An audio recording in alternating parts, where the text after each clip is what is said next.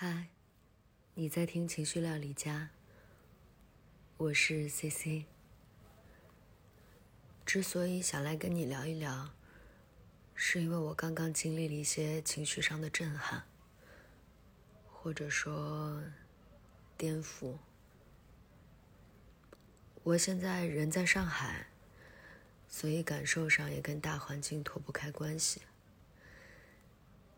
但是。在昨天之前，我对疫情都没有什么剧烈的感受。不过就是办公要居家了，采购物资的方式变化了，出门的时间不由自己控制了，这些我都可以用理智来面对，妥善的安置好自己的生活。甚至呢，还用不少时间来做志愿者。和组织其他志愿者的志愿活动。从二零一五年搬到这儿开始，已经有七年的时间了。平日呢，跟周边的邻里比较熟识，在做小区志愿者的组织过程中，我也了解了更多的邻居。现在整个小区的人家，我都能认下了。了解过后呢，我们总是会多一些关注，去给子女不在身边的老人，还有行动不便的病人，希望能够多提供一点便利，来减少他们的焦虑。其中有一对老夫妇，两个人呢都是八十多岁了，儿子在另外一个区，女儿呢是医生。现在正在方舱执行医疗任务。爷爷是常年卧病，呃，卧床养病的，每次下楼核酸都是奶奶缓缓推着轮椅。我们看到会上前帮奶奶，然后奶奶也会拒绝我，说她可以，她可以。我们呢，就是在这样的一来一往之中，感受着彼此的温暖吧。因为昨天需要六点半集合准备核酸工作，前一晚呢我就早早的睡下了，嗯，一夜的好眠。凌晨五点半我突然醒来，拿起了手机，我看到了一条消息：“C C，我老伴儿不行了，我请求你的帮助。”求救！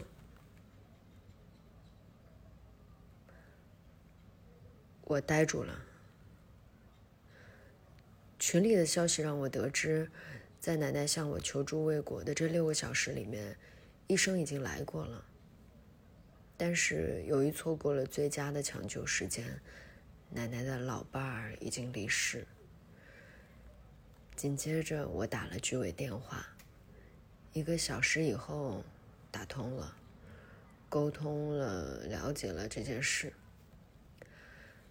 因为现在就是就医呢，都要先通过居委。我在打电话的过程当中，充分体会了奶奶求助时候的无望。但是这些情绪我都没有时间消化，因为时间到了，我需要带领大家。一起去执行核酸检测的工作了。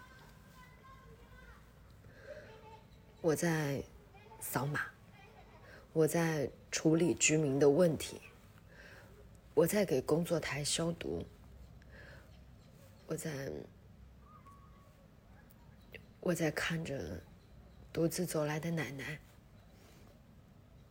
包裹严实的我向他点头示意，不知道。防护面罩后面的我的两只眼睛，向他传递了多少情绪？有没有愧疚？有没有安抚？能不能少一点怜悯？他抬起他疲惫的眼皮，也向我点头，眼神有些混沌，但是也在闪烁。他说：“C C 啊，我很好的，你不用担心。结束核酸工作，我捧着盒饭，不争气的红了眼。日常的理智还有冷静被丢在一边后，眼泪就跟着下来了。因为平时的交流和帮助，奶奶的第一个求救信息发给了我。这是我这段时间睡得最早的一天。为什么我要睡那么早？我反复的问自己。丁，奶奶发来消息告诉我，老伴儿的事情已经安顿好了。丁，朋友发来消息告诉我，这个阶段急救也是一个综合问题，很多环节需要呼应和配合。我可以遗憾，但不必自责。丁，奶奶的女儿卸下公务，从方舱赶回来了。情绪并没有完全消散，但我还是那个理智的、需要面对事情、解决问题的人。为了保护小区的邻里。降低病毒传播的风险，我马上通知了物业，也告知小区居民不要出家门。随后，女儿带着核酸和抗原阴性的证明来为她父亲穿上了寿衣。女儿走后，儿子和儿媳也来了，他们来陪着奶奶。也会在疫情过去之后，再回到他们原来的居所。这一整天，我都时不时有那么些失神。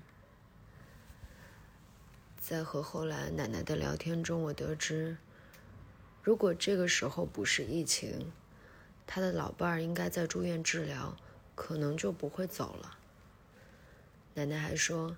家中是有急救药的，但是他当时太慌乱了，只想到了求救。我理解他的遗憾，也希望他不要自责，更希望他下次需要我的时候，我可以及时听到，伸出我的手。好了，就这样。改天见了。